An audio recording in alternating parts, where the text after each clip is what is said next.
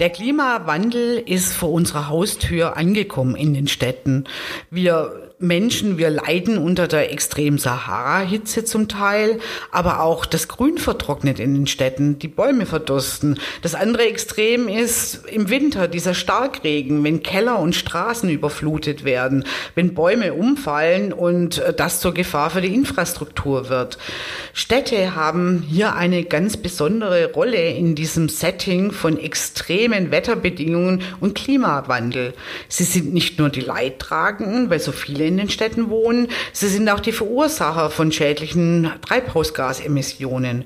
Kaum woanders wird so viel geheizt und gekühlt. Kaum woanders stößt Verkehr so viel CO2 aus, eben aufgrund der Verdichtung. Der Energiehunger der Städte ist enorm. Die Frage der Zukunft ist also, wie können wir unsere Städte klimafreundlicher gestalten? Was kann speziell die Stadtplanung dafür tun? Und damit herzlich willkommen zu Stadtlabor, dem Forschungspodcast der HFT Stuttgart. Mein Name ist Susanne Rüttiner und ich bin vom Podcast-Team. Neben mir sitzt eine Architektin und Stadtplanerin, die sich genau mit diesen Fragen seit vielen Jahren auseinandersetzt. Christina Simon Philipp ist Professorin für Stadtplanung und Städtebau sowie Leiterin des Zentrums für nachhaltige Stadtentwicklung an der HFT Stuttgart. Sie ist außerdem ein sehr gefragtes Mitglied in Jurys von städtebaulichen Wettbewerben. Christina kommt gerade vom Deutschen Städtebaupreis, da saß sie in der Jury. Und ähm, ja, ich freue mich total, Christina, dass du heute unser Gast bist und hier bist. Ich frage vielleicht mal prinzipiell auch, äh, warum brauchen wir eigentlich nachhaltige Stadtplanung? Und ist es für Klimaschutz eigentlich nicht schon fünf nach zwölf? Man spricht ja von Klimaanpassungen auch im Städtebau-Setting. Ja, es ist äh, fünf vor zwölf oder vielleicht schon fünf nach zwölf. Es ist eine, wir stehen vor ganz großen Herausforderungen, was die Stadtentwicklung betrifft und die Gestaltung der nachhaltigen Stadtentwicklung.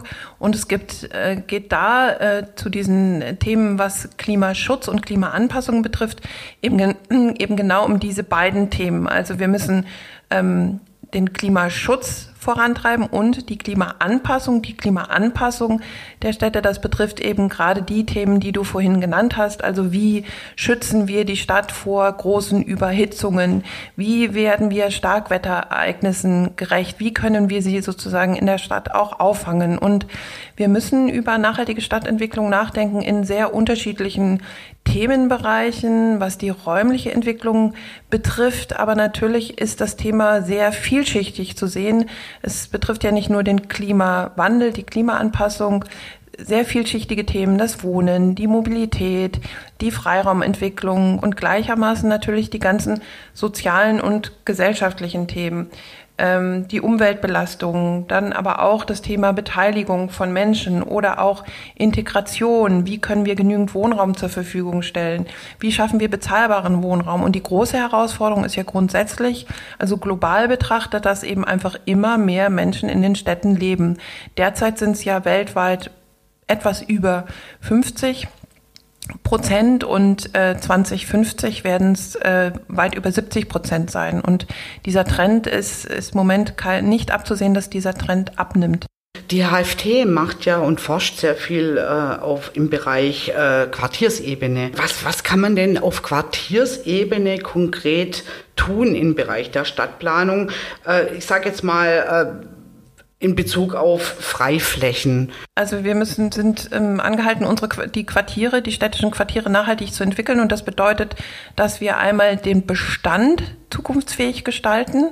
Äh, das ist eine der ganz wesentlichen Herausforderungen und dass wir ähm, Neubauten oder neue Quartiere auch in bestehende Strukturen integrieren. Und es gibt da Städte, die sehr vorbildlich sind, wie zum Beispiel ähm, Kopenhagen, die ihre Freiflächen so entwickeln, dass sie sehr gut nutzbar sind und gleichzeitig dazu beitragen, die Stadt an den Klimawandel anzupassen, also zum Beispiel Starkwetterereignissen vorzubeugen. Der Zusammenhang vielleicht nochmal für unsere Hörerinnen und Hörer.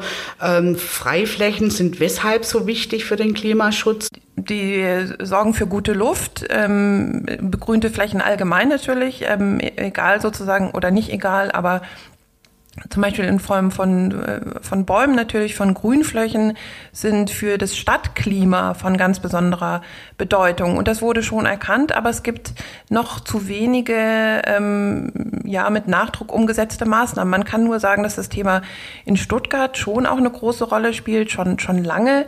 Ähm, es gab ja hier schon auch sehr früh ähm, die Auseinandersetzung mit dem Stadtklima. In der Stadt natürlich auch wichtig, weil die Stadt ja in so einem Kessel liegt und immer schon Probleme hatte mit schlechter Luft und starker Überhitzung. Und es gibt sogenannte Kaltluftschneisen, also die im, in der Nacht äh, bildet sich eben die kalte Luft, die dann ähm, über diese Kaltluftschneisen sozusagen in die Stadt strömt. Und die, gerade zum Beispiel solche äh, Schneisen darf man natürlich nicht zubauen.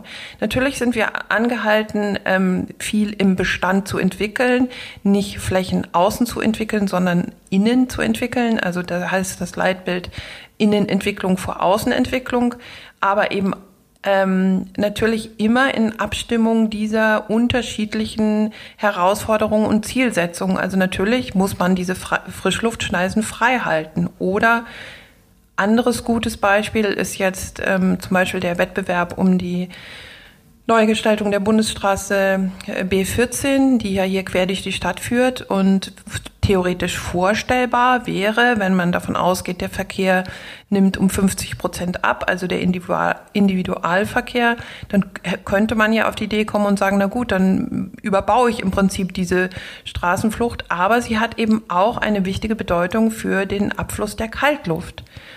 Und diese Ziele muss man in Einklang bringen. Und das ist eine ganz wichtige Aufgabe der äh, Stadt, Entwicklung? Ich denke, dass da, da muss ja auch wahrscheinlich äh, ein Willen dahinter sein in den Kommunen, weil die Kommunen sind ja per se selbstständig und können äh, ihre Rahmen gestalten. Und Stuttgart äh, hat hier wohl einige Maßnahmen getroffen äh, für Klimaschutz oder Klimaanpassungsmöglichkeiten. Ja, aber sicherlich noch viel zu wenig. Also ich glaube, dass es von politischer Seite mit äh, deutlich stärkerem sage ich mal, Nachdruck ähm, betrieben werden müsste. Und sicherlich eines der im Moment zentralen Themen, die natürlich auch ja hochpolitisch und ähm, kontrovers sind, ist natürlich insgesamt auch das Thema der Mobilität. Also wie organisieren wir in den Städten eine stadtverträgliche und zukunftsfähige Form der Mobilität? Und äh, schaffen das gleichzeitig ohne uns sozusagen unseren äh, wirtschaftlichen Ast abzuschneiden, äh, von dem wir sozusagen leben. Und die Menschen haben im Moment ein, eine Höllenangst davor. Und wie schafft man diese Quadratur des Kreises? Also was gibt's da für Ansätze, vielleicht auch an der HFT Stuttgart in Projekten? Ja, wir forschen ja ähm, intensiv jetzt schon seit einigen Jahren zur intelligenten Stadt. Damit meinen wir eine in allen Ebenen, die ich vorhin äh, genannt hatte, also Klimaschutz, Klimaanpassung, Thema Umwelt, aber gleichermaßen Beteiligung, bezahlbarer Wohnraum, Baukultur, Mobilität, Integration. Und wir versuchen alle diese Themen in unseren Forschungen zu betrachten. Und das machen wir in, ähm, in Teams, die interdisziplinär zusammengesetzt sind. Das bedeutet, es sind eben nicht nur Stadtplaner, es sind Akustiker bis hin zu Projekten. Wir planen jetzt gerade ein aktuelles Projekt, wo auch Biologen äh, mit äh, involviert sind, die sich dann zum Beispiel auseinandersetzen mit dem Thema, wie können sich denn Pflanzen an die veränderten Umweltbedingungen anpassen. Und ich denke, die Forschung kann nur erfolgreich sein durch das Zusammenwirken sehr unterschiedlicher äh, Menschen mit äh, sehr unterschiedlichen Hintergründen, äh, Kompetenzen und Wissen. Und wenn man das entsprechend bündelt, wird man auch die Stadt der Zukunft entwickeln können. Nehmen wir mal ein Beispiel. Ihr habt auch ähm, großes Projekt in der Keltersiedlung gemacht und ich, da wird entsteht ein neues äh, Quartier und ihr habt da Konzepte und auch Strategien entwickelt, wie ähm, sozusagen Strom, Mobilität und Wärme auch zusammengedacht werden kann. Von, also man spricht von Sektorenkopplung hier. Ähm, ja, wie, wie, was sind da konkret die Vorschläge für die Keltersiedlung? Ja, die Keltersiedlung, das ist ein kleines Quartier in Stuttgart-Zuffenhausen, ein äh, Wohnungsbauquartier der Stuttgarter äh, Wohnungs- und Städtebaugesellschaft SWSG. Und die Ausgangslage war dort, äh, dass es dort ähm, Bestandsgebäude gab aus den 50er Jahren, kleine zweigeschossige Gebäude, die nicht mehr zukunftsfähig hätten saniert werden können. Die Bausubstanz war sehr schlecht und es war eine, gab eine sehr geringe Dichte. Natürlich waren die Wohnungen zum Beispiel auch nicht barrierefrei. Und Ziel der äh, SWSG war es hier, ein Quartier zu entwickeln, zu, also die Gebäude abzureißen, äh, und Ersatzneubauten äh, auf diesem Quartier zu platzieren. Es gab dann einen städtebaulichen Wettbewerb, der entschieden wurde, mit deutlich höherer Dichte, aber gleichzeitig eben auch einer Qualifizierung der Freiräume. Und unsere Fragestellung war, wie kann man, weil das war auch ein ganz wichtiges Ziel dieser Projektentwicklung, kostengünstigen, zeitgemäßen Wohnraum zur Verfügung stellen und den gleichermaßen mit den Zielen äh, der, des Klimaschutzes in Einklang bringen. Natürlich kann man Klimaschutz betreiben und irgendwelche Nullenergie- oder Plusenergiehäuser bauen, aber äh, die sind vielleicht für jemanden, der eben nur eine geringe Miete bezahlen kann, nicht bezahlbar. Und unsere Frage war, wie kann man eine Versorgung mit regenerativen Energien ähm, umsetzen? Welche regenerativen Energiequellen kann man nutzen? Zum Beispiel äh, verläuft unter der Kältersiedlung ein ganz großer Abwasserkanal. Also man kann auch aus dem Abwasser Wärme entziehen. Und dort haben wir dann so eine Art Tool entwickelt, also nicht wir als Stadtplaner, sondern das haben dann eben die Energiefachleute gemacht. Deswegen nochmal der Hinweis, es sind immer unterschiedliche ähm, ja, Teams, die da äh, zusammenarbeiten. Und dann haben wir so eine Art Bewertungsmatrix entwickelt, mit welchen regenerativen Energiequellen man ähm, in welchen Konstellationen oder auch Kombinationen so ein Quartier sehr gut versorgen kann. Und dieses Tool kann dann für zukünftige Quartiersentwicklungen angewendet werden. Und da spielt eben nicht nur das Thema Energieversorgung eine wichtige Rolle, sondern, was ich sagte, gleichzeitig die Frage, ist es denn auch umsetzbar? Ist es auch finanzierbar?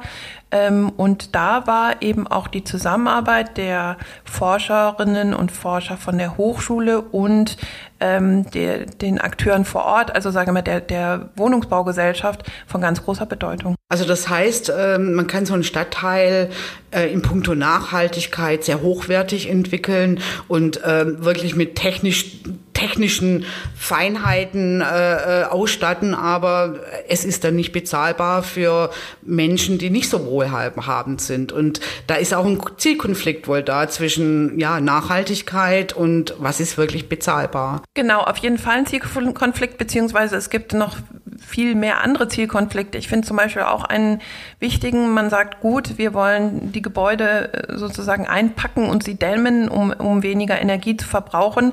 Dann werden aber viele Gebäude mit, mit äh, Styropor äh, sozusagen eingepackt und dann entsteht der Sondermüll von morgen. Und das sind eben, also das ist dann schon eine Frage, ist das richtig? Ähm, könnte man nicht vielleicht andere Ansätze verfolgen, zum Beispiel die Energie auch ähm, regenerativ erzeugen und mehr auf den äh, auf die Klimaanpassung als auf den Klimaschutz Wert legen oder das eben beides kombinieren sozusagen. Und da ist ja jetzt ein Ansatz, der intensiv diskutiert wird, dieser Cradle-to-Cradle-Ansatz. Das heißt, dass man das Bauen in so einer Art oder auch die ganze Stadtentwicklung in so einer Art Kreislaufwirtschaft denkt. Also auch darüber nachdenkt, äh, was verbaue ich denn da überhaupt und wie kann ich es später mal auch wieder in einen Kreislauf zurückbringen, ohne äh, Sondermüll zu produzieren. Aber wenn man den Kreislauf mal kurz erklärt, also wäre das so, dass so ein Stadtquartier als Kraftwerk fungiert, selber Wärme produziert, äh, dass die Mobilität hier auch mitgedacht wird, dass man zum Beispiel Wärme dann an den öffentlichen Nahverkehr verkauft sozusagen. Ja, äh, solche Lösungen äh, anstrebt und äh, wie weit sind wir mit solchen Verkoppelungen von Sektoren sozusagen? Also ähm, ich würde sagen, in der Forschung gibt es da schon viele interessante Ansätze. Also es geht genau darum, dass man ganzheitlich und in solchen Kreisläufen denkt oder überlegt, man hat vielleicht, ähm, also angenommen, zum Beispiel man hat einen Supermarkt, äh, der unglaublich viel Abwärme produziert aus den Kühlanlagen. Was ist im Moment, das verschwindet einfach irgendwo in der Atmosphäre. Könnte man das nicht zum Beispiel für die Beheizung von, äh, von Wohnungen nutzen? Sowas zum Beispiel ist äh, damit gemeint. Oder könnte man bauen mit nachhaltigen Baustoffen, wie zum Beispiel mit Holz, ähm, so dass eben dieser besagte Sondermüll nicht entsteht? Oder könnte man, was gerade auch viel diskutiert wird, mehr mit Recyclingbeton bauen? Und ähm, das ist sozusagen ein, eine gesamtheitliche Betrachtung der Stadt. Und es wurde oder wird, es gab, wir haben ja auch dann eine Recherche gemacht zum Thema, was gibt es denn für Quartiere, die mit, ähm, für die man Konzepte entwickelt hat, um sie nachhaltig mit Energie zu versorgen. Ganz bekanntes und wichtiges Beispiel ist ja die Bahnstadt in Heidelberg. Und ähm, wenn man dann aber feststellt, klar, die Gebäude, das sind alles tolle Plusenergiehäuser, aber ähm, die, der Motorisierungsgrad äh, mit, mit großen SUVs ist in diesem Quartier viel höher als in anderen Quartieren. Also und dann fragt man sich, ist das wiederum nachhaltig? Und das meine ich eben mit diesem ganzheitlichen. Wir müssen die ganzen, unsere gesamten Lebensbereiche nachhaltiger denken. Und du hast es ja vorher auch schon erwähnt, also Mobilität müsste neu gedacht werden. Hier Stuttgart Autostadt, äh, wahrscheinlich äh, müsste man hier auch heilige Kühe schlachten. Also äh, was, ähm, was würden auch, wo würden Kommunen auch mitgehen, so eine Kommune wie die Stadt äh, Stuttgart in diesem Bereich? Ja, ich glaube nicht, dass es äh, darum geht, dass man jetzt äh, das Auto zum Beispiel komplett verteufelt und sagt, wir können alle nicht mehr Auto fahren. Aber so wie die Mobilität im Moment funktioniert, nämlich dass ein Großteil der Menschen oder viele noch morgens mit ihrem privaten Auto alleine im Auto sitzend in die Stadt fahren und abends wieder raus, verursacht die bekannten Probleme, die wir kennen. Und ich bin der unbedingt der Meinung, dass wir den begrenzten Stadtraum, den wir haben, anders aufteilen müssen für vielfältige Formen der Mobilität. Äh, und ähm, wir müssen natürlich, Mobilität ist ein Grundbedürfnis von uns allen und das muss auch befriedigt werden. Ich äh, glaube nicht, dass wir auch in Zukunft weniger mobil sind, nur eben anders. Und da müssen wir in neuen Mobilitätsketten denken, also zum Beispiel überlegen, was habe ich für einen Weg und welches Mobilitätsmittel eignet sich dafür am besten. Und deswegen glaube ich, dass es weniger darum geht, nur die Kommunen anzusprechen, sondern vielmehr die Nutzerinnen und Nutzer und die dann sozusagen da auch abzuholen in ihren Bedürfnissen, was es für Mobilitätsbedürfnisse gibt und natürlich auch bestimmte vielleicht Gewohnheiten nochmal zu überdenken. Und ich finde ein sehr gutes Beispiel waren jetzt diese Pop-up-Radwege. Das sind ähm, Radwege, also Pop-up bedeutet in diesem äh, Falle Radwege, die nur kurzzeitig ähm, markiert wurden, nämlich jetzt gerade während der Corona-Pandemie. Und das heißt, ganze Spuren von Straßen wurden ähm, sozusagen den Autos weggenommen und nun mal den Fahrradfahrern äh, zugeschlagen. Und man äh, kann dann schon feststellen, wenn die Infrastruktur stimmt, also wenn Radwege auch zur Verfügung gestellt werden, können sich auch mehr Menschen mit dem Rad bewegen. Und diese Themen werden, glaube ich, für die Stadtentwicklung der Zukunft eine ganz wesentliche Bedeutung spielen. Du hast ja zusammen mit Karin Hopfner hier ein Buch herausgegeben, Quartiersentwicklung und Klimaschutz, Handlungsoptionen für Städte. Und ich glaube, 192 Seiten, also wirklich ein umfangreiches Kompendium. Was hat euch angetrieben, dieses Buch äh, ja oder diese Publikation äh, äh, zu machen? Also das war Ausgangslage war auch das äh, Forschungsprojekt iCity intelligente Stadt, von dem ich vorhin schon berichtet habe. Und dort hatten wir eben zwei Fallstudien. Die eine, von, über die haben wir vorhin schon kurz gesprochen, die sogenannte Keltersiedlung in Stuttgart. Und die andere Fallstudie war eine Quartiersentwicklung in Mannheim. Ähm, das war ein sehr großes ehemaliges Militärareal, die sogenannte Spinelli-Kaserne, die jetzt auch im Rahmen der Bundesgartenschau ähm, entwickelt werden soll und wo man ganz besondere zukunftsweisende ähm, Ziele für die Stadtentwicklung hat. Und unser Ansatz war, wie kann man, was kann man, äh, was können wir dazu beitragen, dieses Quartier von der Energieversorgung her nachhaltig zu entwickeln? Das heißt, wir haben diese Quartiersentwicklung von Seiten der Forschung begleitet und Impulse in die Quartiersentwicklung gegeben in Bezug auf ähm, Energieversorgung und Quartiersentwicklung. Und wir haben dann festgestellt, dass diese Themen gerade im Bereich Energie in der Regel beim, also es gibt sozusagen kein, kein Amt, wo diese Themen bei der Stadt angesiedelt sind. Ja, das sind so Querschnittsthemen. Es gibt ein Amt wahrscheinlich für Umweltschutz und für, äh, für Verkehr und so weiter und für Stadtplaner. Aber in der Regel landet das irgendwo im Stadtplanungsamt und die zuständigen Mitarbeiter ähm, äh, sind aber keine Energieexperten und ähm, müssen aber diese Themen verknüpfen. Und deswegen ist dieses Buch entstanden aus dem äh, aus der Erfahrung heraus, dass es da, ähm, sage ich mal, Wissenslücken gibt, natürlich Wissenslücken gibt. Ähm, und wir wollten so eine Art ja, Handlungsleitfaden ähm, den Kommunen in die Hand geben. Also Zielgruppe sind tatsächlich ähm, Städte und Gemeinden und die Mitarbeiterinnen und Mitarbeiter, die dort sitzen und diese Quartiersentwicklungen ähm, von Seiten der Stadt begleiten. Und wird da ähm, von den Städten, äh, wie ist da da eine Einschätzung? Wird da schon viel mitgedacht in Richtung klimafreundliche Stadtentwicklung und ja, haben die auch Richtlinien oder Vorschriften? Ja, das nimmt auf jeden Fall ganz deutlich zu. Da gibt es sicherlich Städte, die weiter vorangeschritten sind. Ich würde da jetzt zum Beispiel mal Tübingen dazu zählen, aber auch andere Städte wie zum Beispiel Heilbronn, die jetzt ja dieses Quartier Neckarbogen weiterentwickeln ähm, und dort ganz viel Wert legen genau auf diese Themen und da auch ganz klar Vorschriften machen, zum Beispiel zur Begrünung von Dächern oder von Fassaden und äh, zur Begrünung des Straßenraums oder der, der Freiflächen und so weiter. Und da gibt es ganz klare ja, Richtlinien. Das sind auf jeden Fall Themen, mit denen die Städte sich intensiv beschäftigen. Und zwar einmal auf eben dieser Quartiersebene, also in so einer Nachbarschaft, aber auch großräumig, dass man es zum Beispiel schafft, übergeordnete Grünbezüge zu erhalten, zu stärken, weiterzuentwickeln. Das ist ein ganz großes Thema im Moment in der Stadtentwicklung. Wie verhält es sich eigentlich auch mit der Wirtschaft? Also es heißt ja, diese Baubranche ist eine sehr konservative Branche und äh, so Gebäude stehen ja mal, äh, weiß ich, das weißt du am besten, wahrscheinlich 60 Jahre plus, ja. Und ähm, äh, auf der anderen Seite der Anspruch, das nachhaltig zu machen für die nächsten 60 Jahre. Was gibt's da für Ansätze, die ihr an der HFT entwickelt? Die Baubranche ist eher, sag ich mal, wie so ein großer träger Dampfer, wenn man das mal so sagen darf, der sich natürlich nur dann langsam auch in Richtung Innovation bewegen kann. Das hängt mit ganz vielen komplexen Dingen zusammen. Also ich kann zum Beispiel ein Beispiel nennen.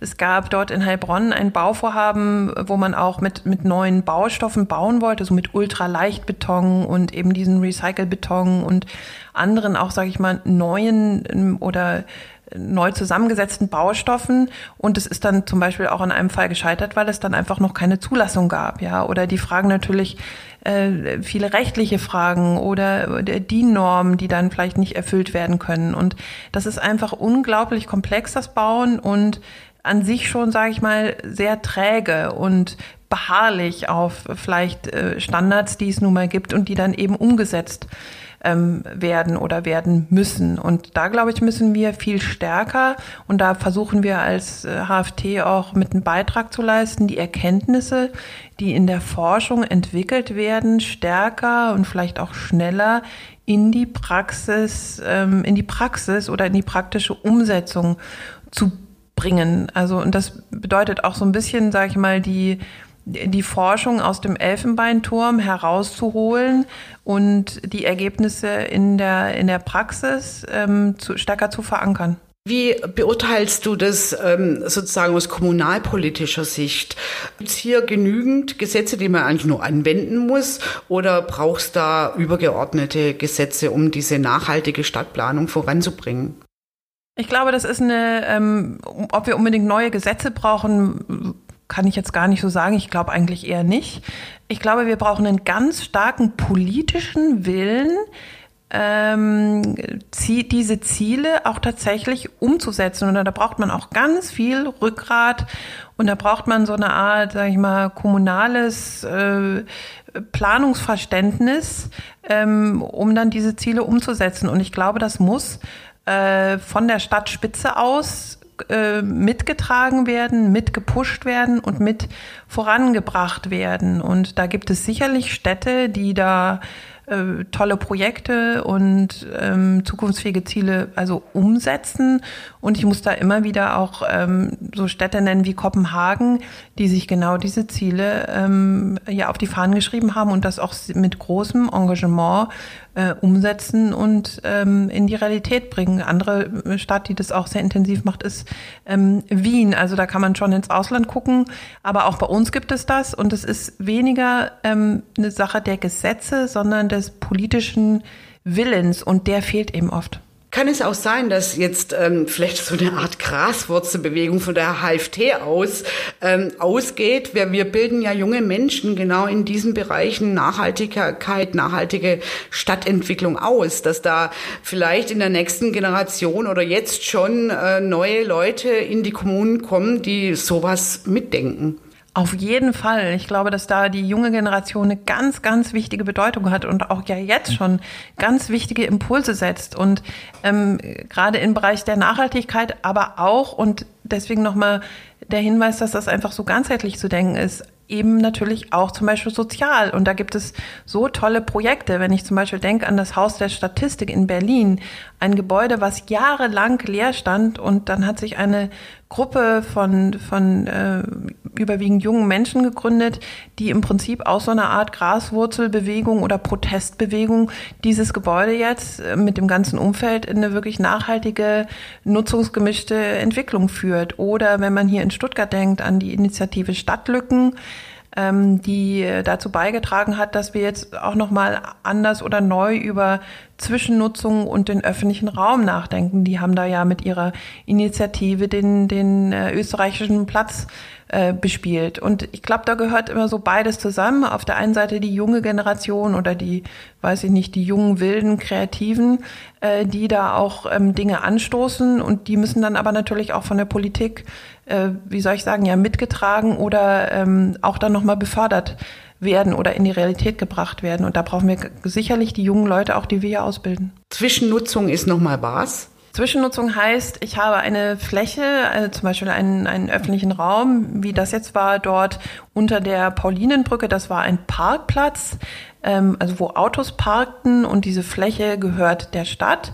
Und sie hat dann den Parkplatz ähm, für eine gewisse Zeit jetzt geschlossen und hat dann der Initiative Stadtlücken diese Fläche zur Verfügung gestellt. Und dort konnten dann öffentliche Aktionen stattfinden. Dort gab es ähm, konnten Feste stattfinden, Konzerte, es gibt eine Boulderwand, es wurde ein Kiosk aufgebaut, es haben äh, gemeinsame äh, Diskussionen, äh, Essen stattgefunden, es gab eine Ausstellung und so weiter. Und dieses, diese Z Zwischennutzung ist mittlerweile beendet und kann dann an anderer Stelle ähm, wieder aufgebaut werden sozusagen oder äh, weiterentwickelt werden. Und ähm, Zwischennutzung heißt immer was Temporäres. Letztendlich ist es auch sowas wie jetzt dieser Verkehrsversuch mit den Pop-up-Radwegen, ähm, die einfach nur mal für eine bestimmte Zeit dort waren. Also einfach mal was ausprobieren in der Stadt, Mut haben zum Experiment. Ich glaube, das ist auch genau deine Baustelle, die du sehr beackerst. Genau, das ist unsere Baustelle auch im Rahmen des ähm, sogenannten M4 Labs was wir hier ähm, an der Hochschule betreiben, wo wir uns sehr intensiv auch mit dem öffentlichen Raum beschäftigen und äh, das Labor für experimentellen Stadtraum ähm, entwickelt haben, wo wir genau diese Fragen erforschen. Wie kann man den öffentlichen Raum nutzen? Wie kann man ihn gemeinschaftlich ähm, entwickeln und so weiter. Und da planen und führen wir unterschiedliche, ja, auch, sag ich mal, Versuche durch, indem wir zum Beispiel in die Quartiere gehen und dort ähm, sogenannte urbane Interventionen durchführen. Das heißt, einfach nur mal für eine bestimmte Zeit eine andere Nutzung dieses öffentlichen Raums umsetzen mit den Bewohnerinnen und Bewohnern. Wenn man jetzt nochmal so zusammenfasst, deine Vision, äh, Christina, also für 2030, ja, für Stuttgart vielleicht, äh, in Sachen Klimafreundlichkeit, wo wo wären wir oder wo sind wir, wenn jetzt die Möglichkeiten wirklich, äh, wirklich groß wären? Wir sind eine klimaneutrale Stadt, ähm, die gleichzeitig aber Wohnraum, äh, kostengünstigen Wohnraum für alle zur Verfügung stellt, ähm, eine Freiraumstruktur hat mit einem sehr hohen ökologischen und ähm, Freizeitwert und eine Stadt, die ihre Mobilität ähm, anders organisiert, als das heute der Fall ist. Christina, wir ähm, fast am Ende äh, fragen wir unsere Gäste oder wir, wir geben ihnen Sätze vor, die sie dann beenden. Ich habe auch äh, ein paar Sätze für dich. Ich bin Architektin und Stadtplanerin geworden, weil weil ich dazu beitragen möchte, die unsere Umwelt, die gebaute Umwelt ähm, zukunftsfähig zu gestalten und das können wir mit dieser Ausbildung als Architekt und Stadtplaner oder Stadtplanerin, denke ich, sehr gut, weil wir diesen übergeordneten Blick mitbringen, der eben ähm, es schafft, diese unterschiedlichen Anforderungen, die eben an Städte gestellt werden, das haben wir ja äh, vorhin gehört, das sind eben die, die sozialen, die ökonomischen, die ökologischen, das ähm, auch zusammendenken können.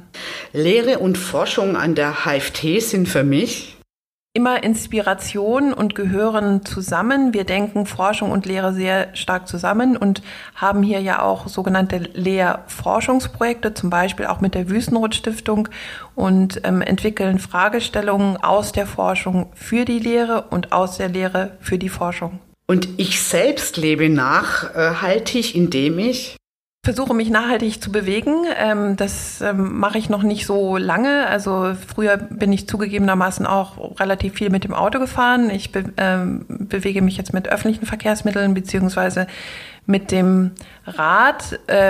Ich versuche wenig, weniger, deutlich weniger äh, Wege im Moment mit dem Auto zurückzulegen und versuche durch meine Lebensweise zur nachhaltigen ja, Entwicklung beizutragen, aber da wäre sicherlich auch noch Luft nach oben.